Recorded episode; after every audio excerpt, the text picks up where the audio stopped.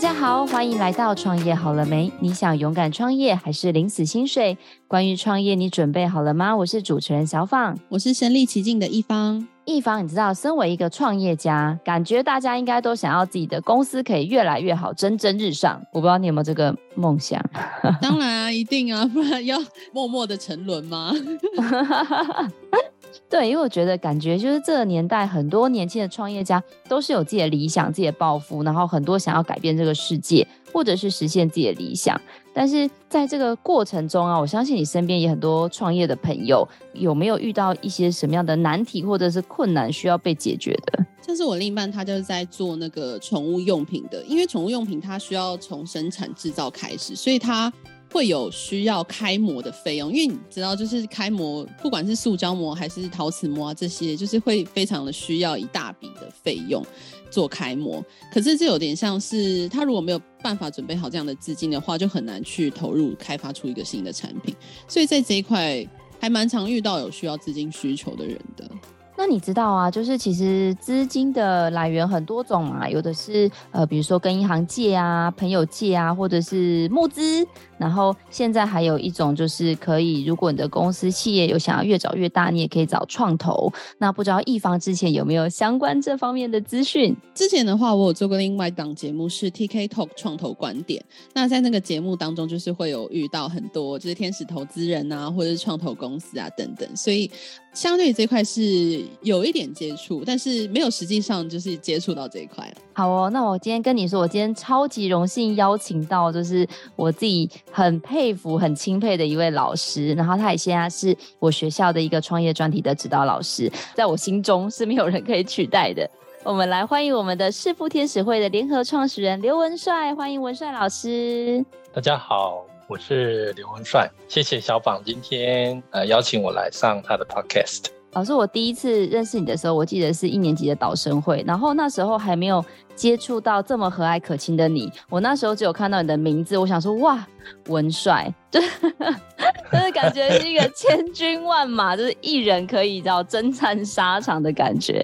然后认识你之后，就发现说哇，你真的是一个很值得钦佩的前辈，然后也给我们很多的一个意见。那老师就是讲到这个弑父天使会，因为你第一次自我介绍的时候，你就说你们是一家创投公司，呃，尤其是 focus 在天使投资这一块。但因为我相信。像我身边很多的创业家，然后我相信老师很多的学生也是，大家就一直讲到哦，Angel Angel，就感觉你在创业任何的问题或缺钱啊、缺资源啊、缺 everything，就是大家就会想到说，好像有一种行业或有一种很厉害的人，或可以帮我们解决问题的人，叫天使投资人。那这个到底是一个什么样的职业吗？或公司，或者是业态？可不可以请老师跟我们分享一下？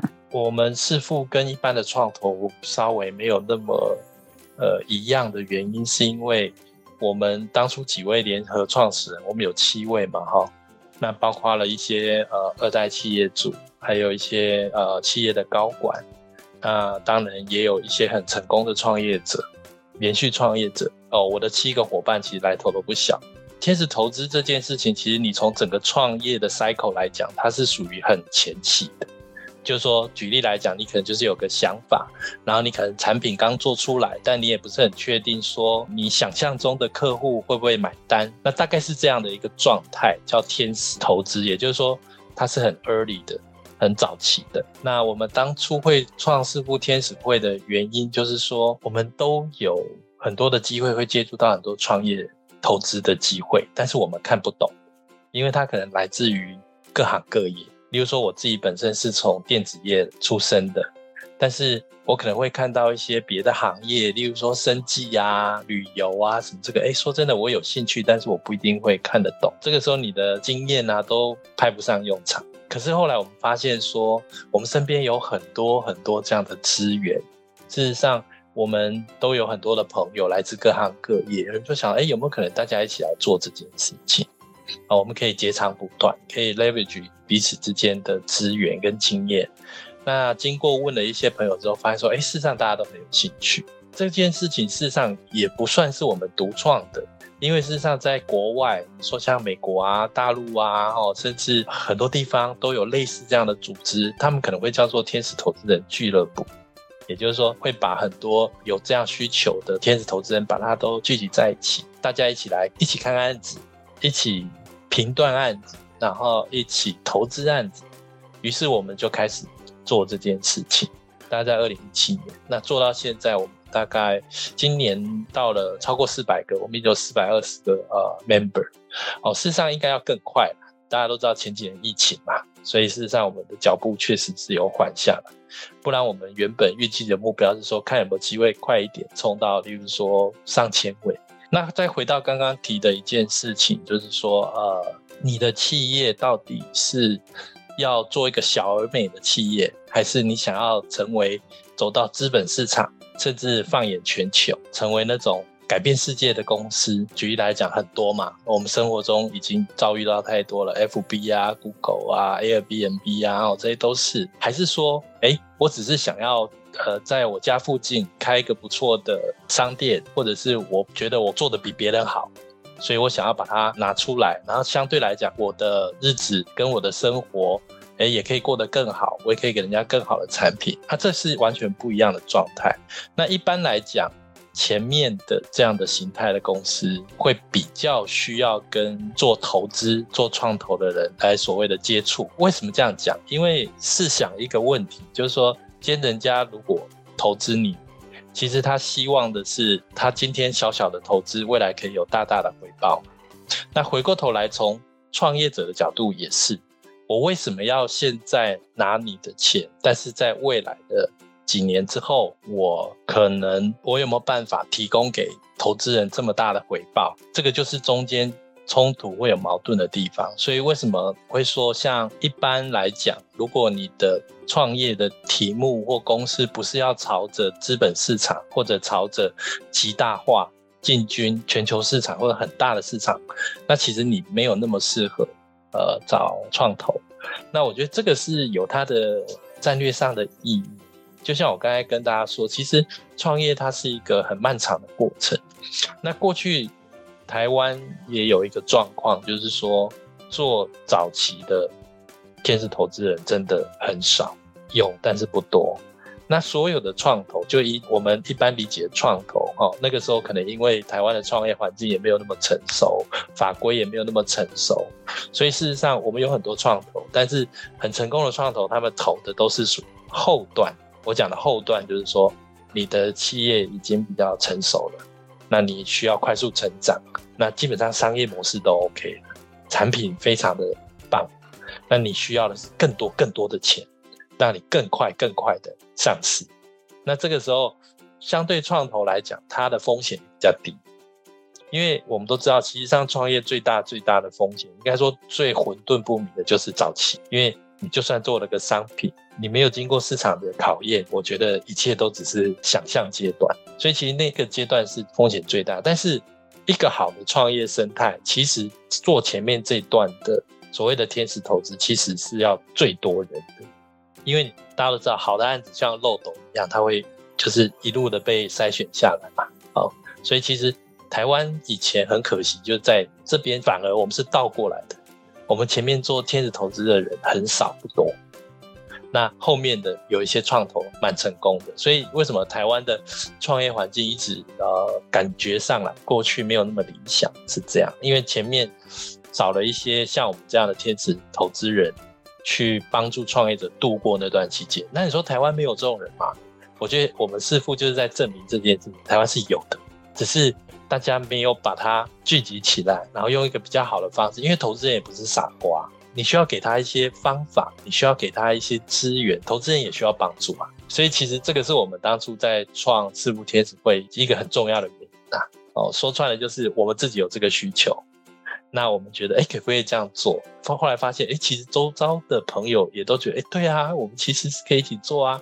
问一问就发现每个人都有同样的困扰啊。大家都时不时会有年轻人要找他说：“哎，你你可不可以投资我啊？啊，我的有个 very good idea。”这些人钱可能不是问题，但是重点是他不知道，无法判断你的项目到底是好还是不好。所以，其实识富天使会的存在，其实它是在帮助这些更多的人加入天使投资的行业。那二方面也是帮大家串名字，所以当初是大概是这样的一个状态。所以我们其实是不算是一个很大家想象中很典型的那种创投。那我们也投，我们也投不少哦。其实，在台湾做天使投资，我们应该算投的，算是很多的，因为我们投了，呃，有将近差不多超过四十个案子。那因为前期嘛，所以它的金额没有那么大。我我没有很正式的统计过啦哈，因为我们的 team member 一定有的数字，而且一直在 update。我想几亿出去了，应该也是，所以不大哦。你可能后段的案子一投就几十亿，但你要知道，几亿我们可以支持四十几个项目，四十几个创业者在走哦，所以它算是慢慢慢慢的把，我觉得我们也慢慢慢慢的把台湾的天使投资的环境给它带起来，这样子。那想问，因为刚就是文山老师有提到说，就是经过市场验证或者是想要扩张成长的这一个阶段呢、啊，就是比较后端的阶段，它是比较相对风险比较小的。那为什么你们会特别想要去投入在这个只有点子或者是还没接受到市场验证的一个阶段？因为照理来说，应该是风险会更大嘛。那你们是怎么去思考这件事情，然后想要建立一样这样子一个团队呢？这个问题很好，因为。事实上，我必须要讲哦，投资这个这件事情，呃，有很多的面向。你适合做天使投资，你不见得适合做创投。同样，你适合做创投，你也不见得做天使投资。所以，我觉得它是一个选择问题。好，它没有对错。那我们之所以会做这件事情的原因，我觉得其实都创过业。好，不管是外部创业还是内部创业，我们都知道说创业真的不是一件容易的事情。那我们也有成功，也有失败。现在我们自己本身也有一些对于支持创业者这方面，我觉得一方面不瞒大家讲，我们当然也有一些策略上的考量。举例来讲，啊，我们有很多二代的企业主，他可能要为自己的企业找下一个发展的方向。那他可能就需要跟这样的早期的创业者多接触，投资他们可能是一个最好的方法，因为在跟他们呃聊天呐、讨论呐，你可能都比不上你直接投资他们，事实上会更容易的去接触到这样的产业。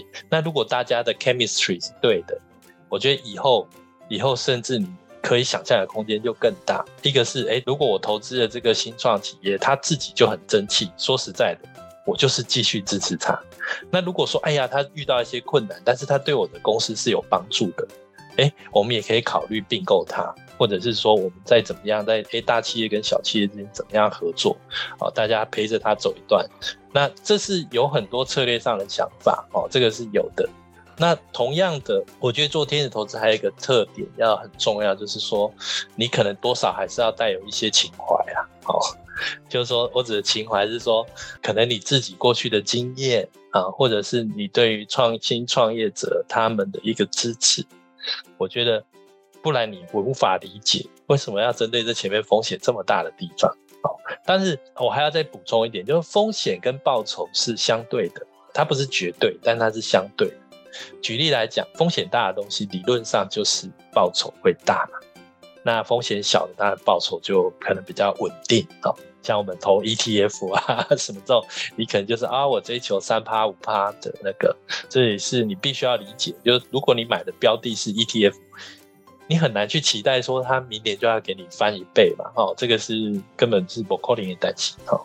但是如果你投资的是新创，那相对同样，你可能在看的可能是，哎，未来五年、十年之后，呃，你可能有十倍、二十倍，甚至。更夸张一点，你要是运气不错，投到独角兽，那你可能就百倍以上，甚至千倍以上的报酬。第二件事情就是说，你也会有蛮有成就感的啦，就是说表示你只看一些人团队的时候，你的眼光是精准的。那所以我觉得它是一个回答你的问题，就是说它其实不是一个对错的问题，而是说可能像我们这样的经验跟我们这样的想法，让我们比较愿意。走前期这个，那它不是一个只有风险没有报酬的事情啊，它的报酬通常可能是很大的，但是它的风险在哪里？就是你可能投十个案子，可能只会成功一个，但是那一个的报酬就会 cover 所有前面的九个甚至超过。这个几乎是有统计资料，大家可以去看。就是说，你如果投的项目够多，然后当然你的眼光也不能太差了 你就会乱投，那你可能失败当然经验的。就你你的经验不错，你的眼光不错，即便是这样，你可能投了十个、二十个成功，最成功了就一个两个。其他的可能就要死不活的哈，就说，哎，可能 OK 还好，哦，那可搞不好会倒掉几家，那但是你可能会有一家超棒，它就会 cover 掉其他的，而且还给你好几倍的回报。那相对你投后面的，就说啊，你可能投每一家几乎都可以赚到钱，哦，因为它很稳嘛，哦，它也不会说明天就死给你看嘛，不会嘛，啊，因为它就很稳定。但是相对来讲，他们的报酬率可能就是哦十趴、十五趴，哦。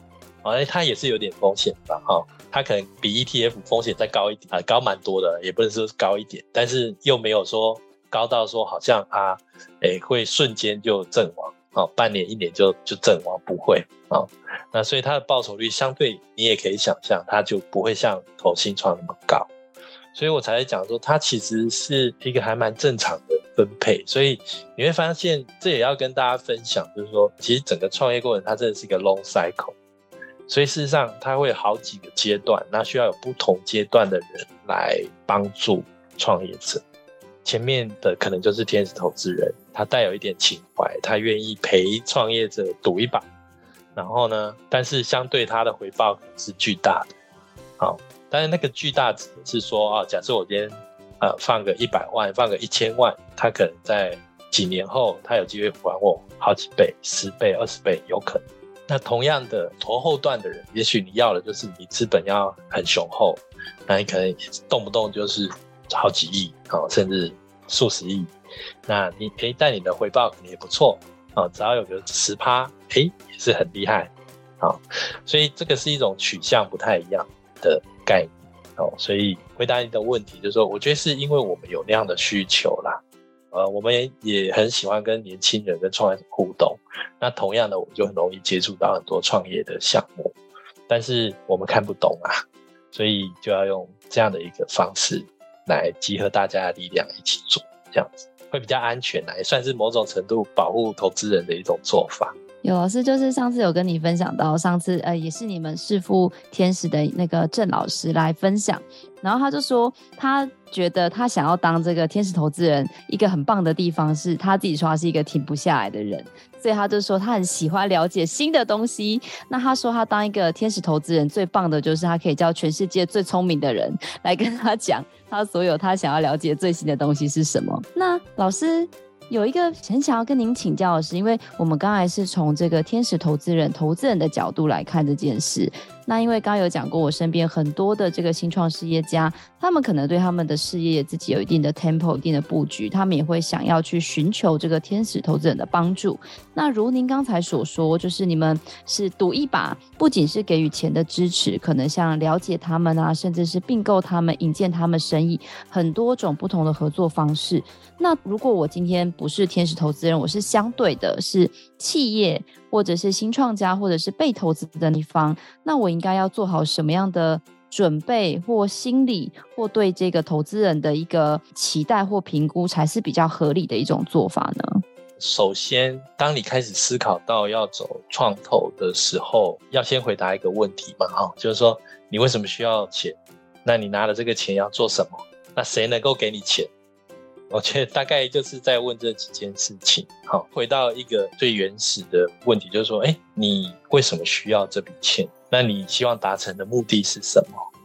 呃，我觉得创业者他，我们遇到很多不同类型的创业者，哈，我也常常跟创业者分享一个概念啊，就是说，如果你今天对于你做的这件事情，首先你要确定你有能力做，你真的很有能力做这件事情。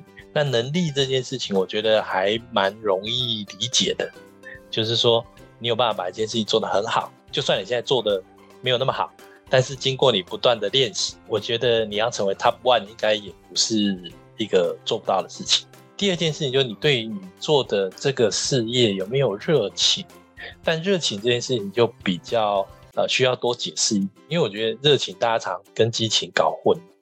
就是说，热情，我觉得是这样。热情就是当你看到一个东西，而这东西它会不断的改变，不断的有问题、有困难，而你愿意面对它，而且乐此不疲的一直去改它，这才叫真正的热情。我举例来讲说，今天什么叫激情？跟说啊，这电影好好看，我去看。但是你会不会？你你有没有可能说啊，当这个电影你发现它，哎呀，买不到票怎么办？那你会不会去买黄牛票？还是你会不会一大早三点四点就去排队？前者叫做啊，这电影好好看，我去看，那叫激情。但如果你会为了它，哇，我一定要看到这部电影，用尽什么方式我都要改变它。我觉得那就是你对这真的很有热情。好，所以我觉得热情跟激情的定义。呃，有一点差别，就是说，你创业之后，你对于你这个题目，它肯定会有很多很多的困难跟挑战在前面，而你会不会不断的面对它，而且乐此不疲？这个就是热情，而不是都永远在想那个开心啊、快乐的那一面。事实上有很多痛苦的那一面，但你愿不愿意去面对它？如果你愿意面对它，你甚至诶觉得解决它是一件很开心的事情，那我我可以说你对这件事情有热情。第三件事情就是市场啊，说实在的，就是说你做的事情有没有足够大的市场？那这点其实是最难掌握的，因为我们知道创业本身它就是创新嘛，所以你面对的东西可能都很多很多的未知。那更何况它的未知是你现在知道的，可能只是冰山的一角。因为我觉得任何一个产业，它一定有它的明规则、潜规则，然后还有各式各样的人脉连接。哦，还有你欠缺的，呃，刚才讲的都是软性的、哦，那你可能还有硬的，比如说你需要的资源、你需要的人才、你需要的资金，你都可能一开始你对这件事的理解是是小的。一个创业者要来找创投之前，我觉得第一个是说，你有没有先把这三件事情，你的能力、你对这件事的能力、热情跟市场，你掌握到哪？那你再来谈你要怎么去。面对投资人，因为投资人一定会看你这三件事情。我们在识富里面有有一个十字诀，很有趣哈，也可以跟大家分享一下。那个是我们跟投资人分享，说你怎么看案子哈。所以当你们了解投资人怎么看案子，你们相对来讲创业者就知道说哦，所以我应该要注意什么事情。我们就是一个十字诀，很容易叫做赛道、刚需、闭环、人剑合一。它其实是四个面向。第一个赛道不用讲，其实它就有点像市场啊。那我觉得用赛道这两个字更传神，因为你讲市场，感觉哦，它就是个 market。但赛道其实它比较有点像 arena，就是说，哎，我在一个竞技场，我要跟人家比赛。但同样的，这个竞技场多大，你知道吗？里面有多少人在里面比赛，你晓得吗？观众有多少，你知道吗？那这个一定是越大越好吗？还是说你要找到一个？很大的市场，但是你找到一个 niche 先切进去，所以这是第一个我们会去看。那第二件事情叫刚需，意思就是说你做的这件事情到底是不是真正有需求？那怎么判断你做的事情是不是真正有需求呢？那当然我们有一套方法，或者说有一套概念哦，就是说让我们去判断说，到底创业者讲的这东西到底是真的假的。好，那以上两件事情叫赛道刚需，但第三件事情我觉得也很重要，它叫做闭环。闭环就是如果用英文讲，它是叫 close loop。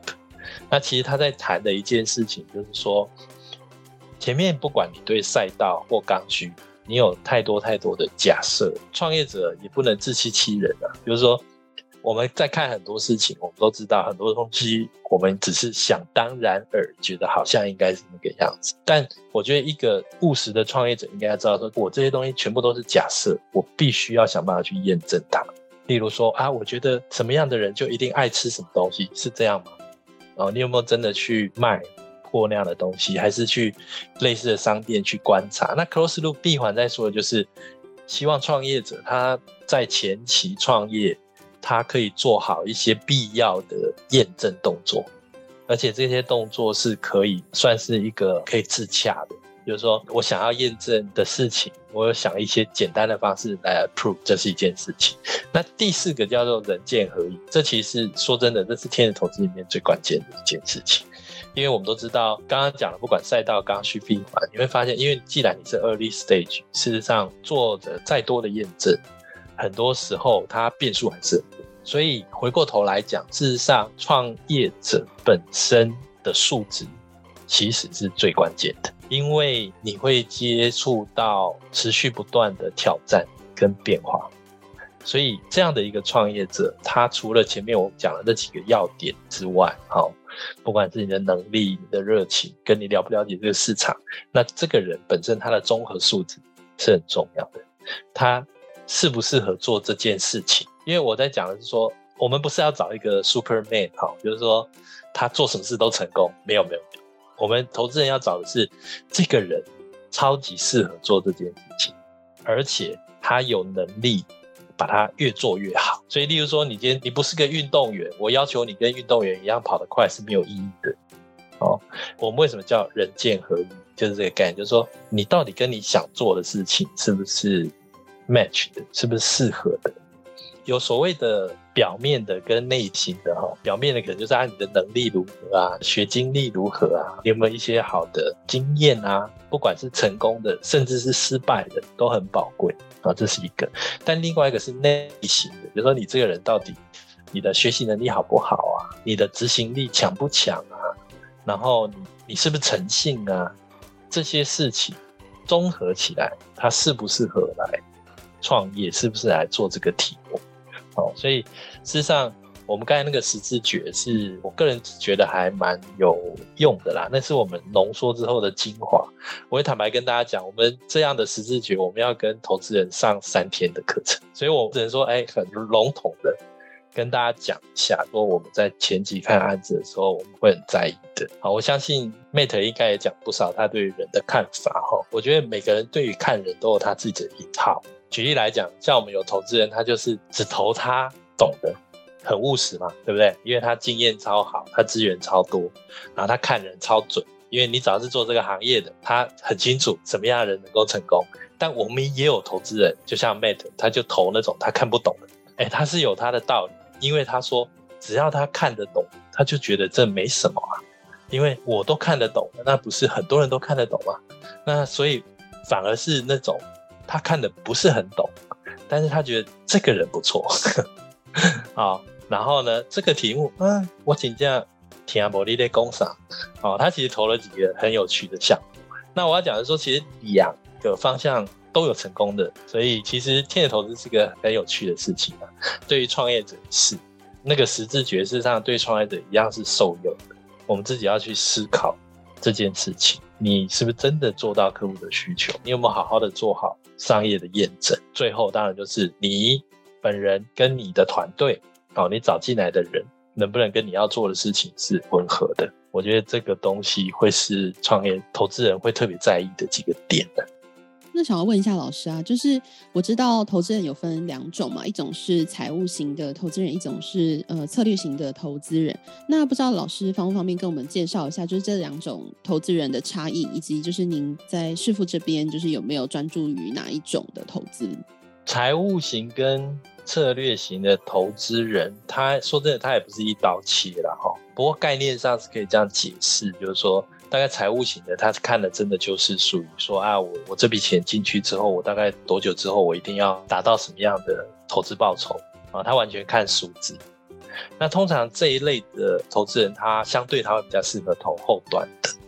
那策略型的投资人，其实他比较讲的是说，我有一笔钱，但是哎，也这个创业者想法不错。那什么叫策略？不是说他自己的策略，而是他对创业者本身是符合创业者策略需要啊，我觉得我们在解释这件事情，可以从另外一个角度看，就是说财务型投资人比较像是说，你也可以从创业者角度看，一个就是说，哎，我创业者本身我就需要钱，我要很多很多钱，但是经营这家公司什么的我都没有问题。那所以相对来讲，这种创业应该也是创业团队走到比较后期，因为前期应该大家不敢这么拖大了，就说我一定会成功。那策略型投资人，你就会发现说，可能早期创业者他有很多很多不确定的的事情，但这时候他需要的投资人就不光光只是钱的问题，因为他可能更清楚的知道是说，我需要的是一些特殊的资源跟人脉跟连结，我这个事情才会做得更顺利。举例来讲，我们之前有投资过一个，呃，他在做循环经济跟 ESG 相关的创业团队。很明显的，他在这个过程中，如果他可以跟 Seven Eleven 啊、全家这样的通路做好结合，事实上对他来讲很重要。哎，那刚好四百多位投资人里面就有企业主，哎，我们就可以直接帮他们把资源串联。我觉得，身为创业者，两位应该很很了解。有时候我们在创业的过程中，有时候我们真的缺的就是某一些很 critical 的 resource，可能是个通路，可能是个是个人脉，可能是某一个特别的 license 或某一个特别的什么样的一个人才。那策略型投资人是他可能刚好这些资源，他可以帮你把这个呃 resource 带进的团队，带进你的企业里面。通常这个时候不是那么百分之百的的考虑的点，而是说这样的投资人他能帮你带来什么？那我认为他不是一刀切的概念，是说，即便是后期的创业团队，他也需要一些特殊的资，我认为，但是他或许啊，因为他够成熟了啊，因为我指的是后段的，他够成熟了，他商模都很清楚，他需要什么他很清楚，所以如果他某一些创投他带着特殊的资源来啊，我举例来讲哦，例如说我们曾经接触一个团队，他已经走到很后面，那他来募资都是十亿呀、二十亿的，很有趣哦。他居然来找我们，问我们要不要投资他，我们就说，嗯，我们比较投前期哦，我们没有投那么后期的。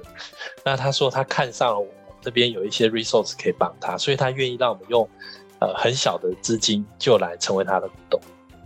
然后他愿意给我们一些呃相对别的股东优惠的条件，但他看中很明显，你看我们就算端个三千万五千万给他，那个说真的都对他来讲都不够他用，因为他那时候需要募资的是十一二十，但他看上了我们可能在日本，我们在呃别的地方我们有很好的人脉跟资源的连接，那所以他来找我们谈，哦，这就是一种策略型的投资人。那同样的前期的 early stage 的创业团队更不用说，好，那他钱也需要，资源也需要，哦，所以财务型的投资人，他或许带给创业团队就是源源不绝的资金，哦，但是他要求比较单纯，就是你要给我好的回报。但策略型投资人比较不一样，就是说他也许在资金面上他不见得会投入这么多，但是他投入的资源有时候可能。更容易帮助团队在某一个 critical 的 moment，然后他可以度过那个点。我觉得这个是他意义上的不同。那老师方便跟您请教一个，因为刚刚听你讲了这么多，那我们在这个新创圈或者是创投圈，常常会听到什么叫做，比如说 smart money，或者是独资本，因为很多人在讨论，但我听不懂，不知道能不能请老师 让我解惑一下，这到底是什么意思啊？这也是一个说法啦哦，因为我觉得有句话很有趣啊，就是说大家都知道嘛哈，大家生病会看医生嘛哈，那只要是药哈，基本上我们也常讲是药就三分毒，大家应该听过这个吧？就是说你只要今天吃的是个药，那是基本上它也就是多少带一点毒性嘛哈，那所以这个关键来自于说，呃，你你有没有好好的去评估它带给你的。正面的作用跟负面的作用是什么？哦，举例来讲，今天要投资你，那第一个第一个创业者会想到的就是啊，那我股权就会被稀释。创业者要想的是说，对于你的意义是什么？这也是为什么刚刚一开始前面我会特别跟大家强调，我说。呃，如果你的企业不是要朝着资本市场或者是全球市场去走的情况之下，股权投资这件事情，当然它还是可以做，但它的意义相对就没有那么大的原因，是因为因为讲一个比较直白的，就是说，如果你的饼都没有那么大，那你还要分给别人，那所以你要不要好好的考虑一下这笔钱，你有没有别的方法去取得？相对来讲，如果你的未来的呃，愿景跟那未来是很很大的市场，很大的。那事实上，股权稀释这件事情，对于创业者来讲，就不是一个太关键的事情。好，我我举个例子来讲好了。假设你今天投资到像红海，那早期投资哦，哦，那你现在可能身上有红海的两趴股权，我就可以退休了。一方我们就去退休。你可能会缴税缴到想哭，对不对？我的意思就是说，所以其实它是一个相对的问题啊。那回到那个独资本的概念，就是说，首先，如果你今天还是决定要引进外部投资人，那肯定第一个要做的事情就是股权的稀释。那股权稀释，我刚才跟大家解释，我认为它不是个大问题，只是说你要想清楚，你要稀释多少。是十趴算多吗？还是五十趴很多吗？哦，所以你要去想清楚这件事情。那当然，在识富这边，我们通常啊，因为我们我们认为自己是投资人啊，大家觉得，诶，这句话不是废话吗？其实不是，因为有很多投资人，他刚开始接触这个天使投资，他会想说，我投资不就是要占越多股权越好吗？哦，这样我未来的收益才会大嘛。那我们通常都会跟我们这样的投资人伙伴说，诶，第一点，如果你股权那么大。我觉得你对于这家公司的发展，你是有责任的，意思就是你可能是共同创办人哦。第二个就是说，股权在这么大的情况下，身份就不同嘛，哈。所以其实回到我们也会跟投资人说，其实团队来是他是在创业的。如果我们投资人因为股权占了这么大的结果，让这个创业团队觉得他不是在创业，他其实是在帮别人打工。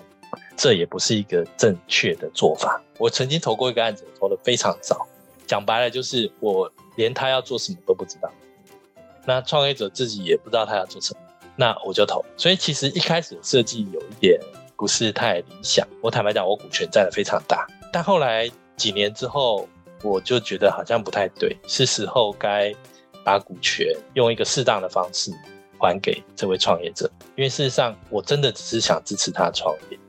但是我也注意到了啦，就是说我们这位创业者，他开始会觉得，哎，我做这些事情到底是不是为我自己做的？好，还是在帮呃我帅哥打工啊？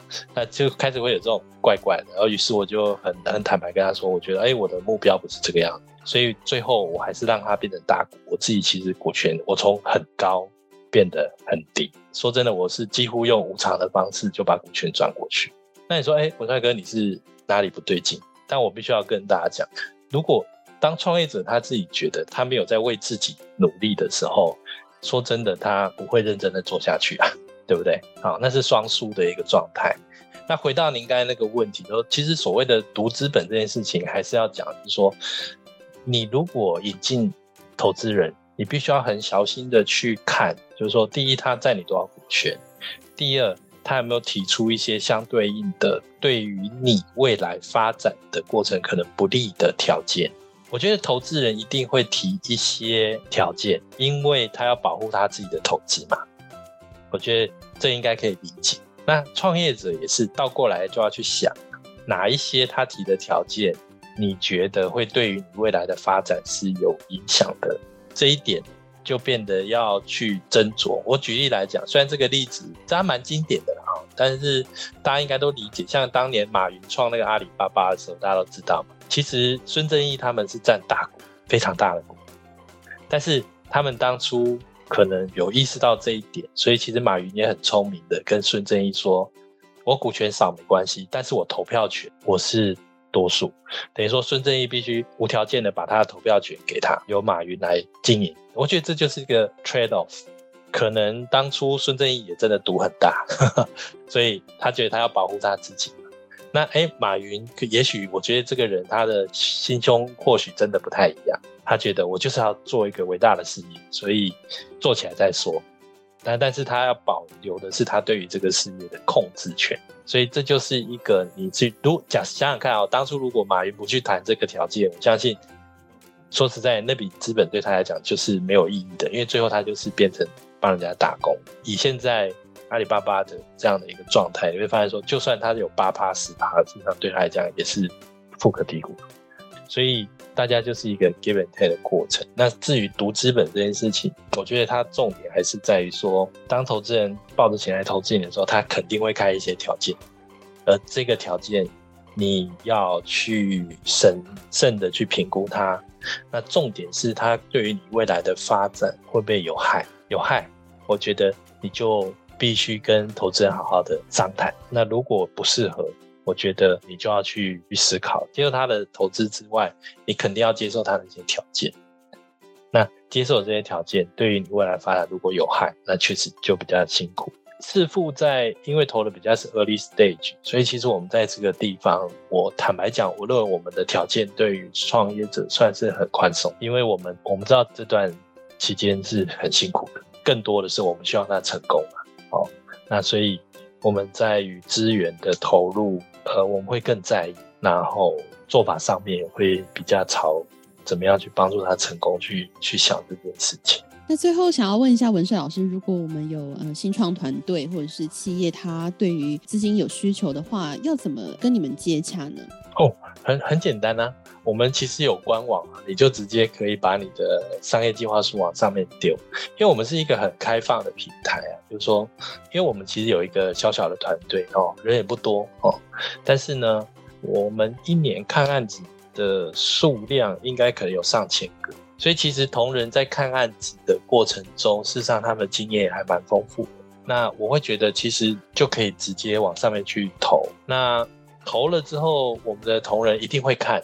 好，如果有机会，甚至还会跟你聊两句，因为我觉得跟我们那些同仁聊也蛮不错的，因为他们真的看案子的经验很多，也许给你的一些 feedback，如果你觉得哎不错，就算没有到师傅来做所谓的路演，那 pitch 哈路演，那事实上我们那些同仁也还蛮乐于助理，也都会跟你提醒一下。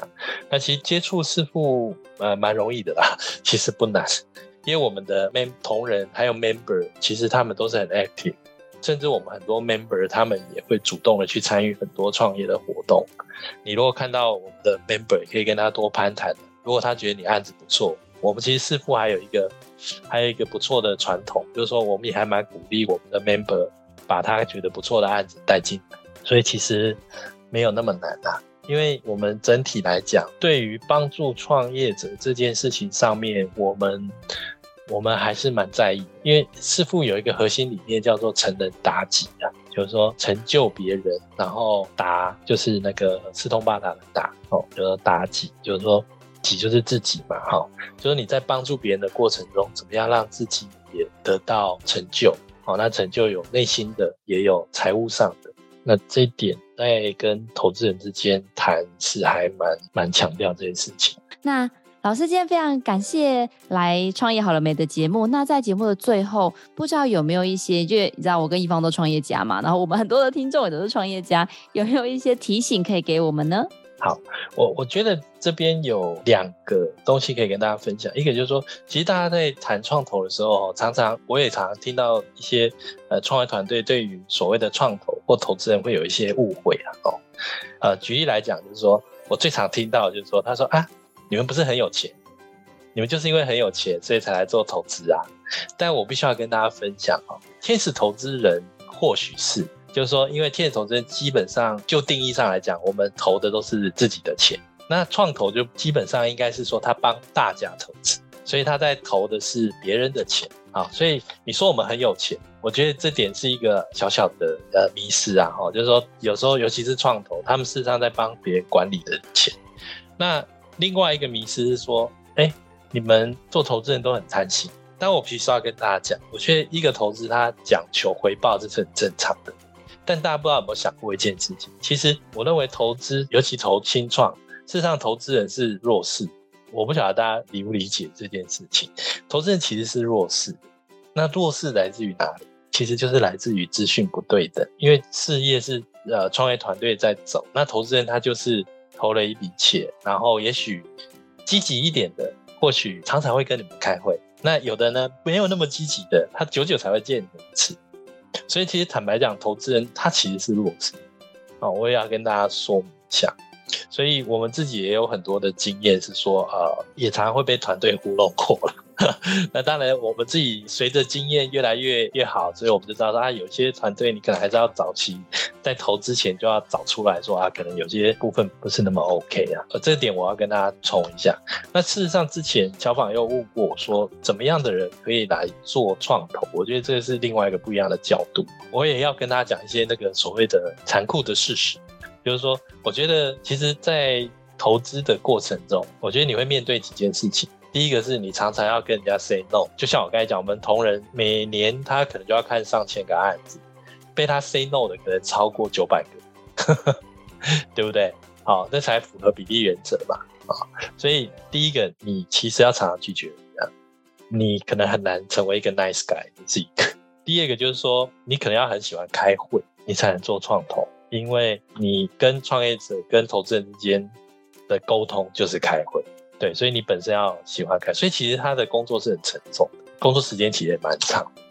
其实有时候我有一个比喻啦，就是说其实做创投，它很像，尤其是成功的创投，它就很像那个大联盟的球员一样，因为它是一个很竞争，然后所有在这个创业创投环境里面，事实上每个人都是非常有很好的产业背景，他有很好的投资，呃，那头脑都不用讲，所以能够成功的那个难度跟在大联盟成功没有两样。所以大家要知道，其实创投要做得好，它绝对不是靠运气啊！我其实要跟大家讲，它其实绝对不是靠运气。我们常有很多创投的前辈或者说啊，我运气好啦，我就是呃运气不错啦，我投到了那个有烧香啊，有投到好的团队。我觉得那个真的都是客气。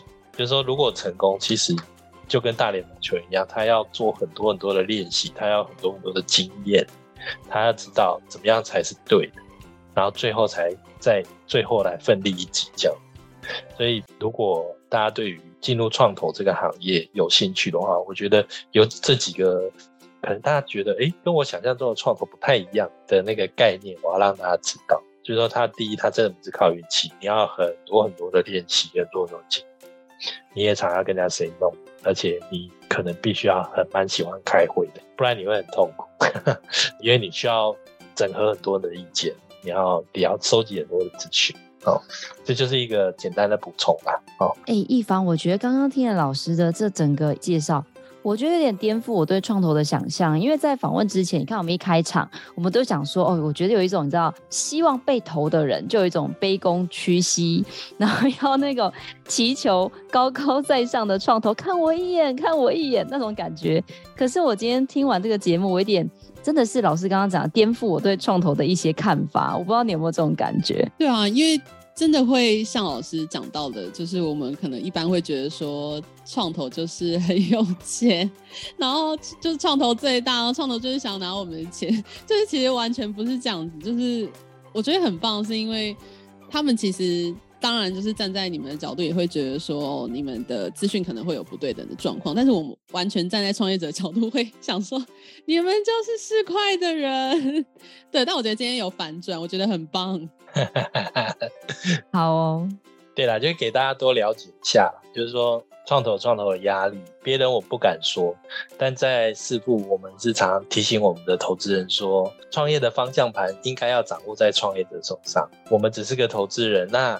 所以我们也常跟我们投资人说：“你今天听了他们的 pitch，你如果喜欢，你就投资他；那你如果不喜欢，你也不要去 criticize 他，因为 never say never。今天一个很瞎的点子，你怎么知道它会不会变成下一个 Airbnb？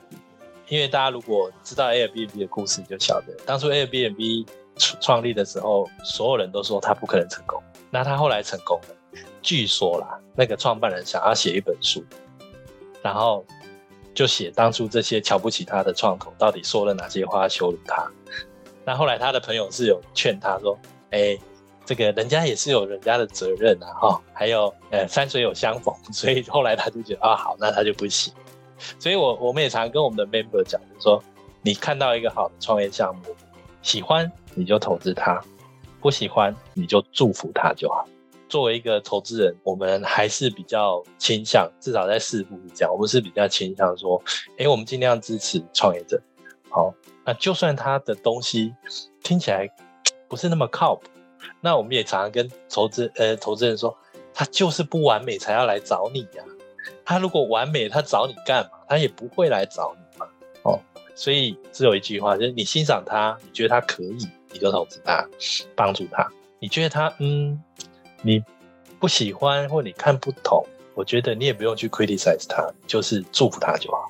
好哦，非常今天感谢文帅老师的分享，分享了很多关于这个天使投资人还有师傅天使会在做的事情，然后也让我们深刻的了解到每一个天使投资人其实都有他的一个情怀跟很多对创业家的这种支持，然后呢也祝福每一个创业家在听到如果有机会听到就是创业好了没这一集的话，如果你有需要找投资人的需求，都可以找到很棒的投资人，然后呢也要记得老师刚才说的哦，你要选对你的。赛道，然后找到一个刚需的市场，然后比权，以及呢，在你的眼中有光，可以让投资人看到你这个人剑合一的一个潜质。我相信大家的未来，虽然说现在的市场挑战很大，可是未来都会很美好的。那也希望呢，在今天的节目能让大家对于这个天使投资，还有这个也许刚刚另外一个呃部分的创投有一个基础的一个了解。那当然，如果大家对于这个识富天使，那如果大家对于这个识富天使会想要有更多的了解，或想要向他们提案的话，我们也会把他的这个官方的连接放在下方的资讯栏，有需要的朋友都可以自行去参阅。如果你喜欢我们的节目，也别忘了给我们五星好评加分享哦。创业好了没？我们下次见喽，拜拜，拜拜。拜拜。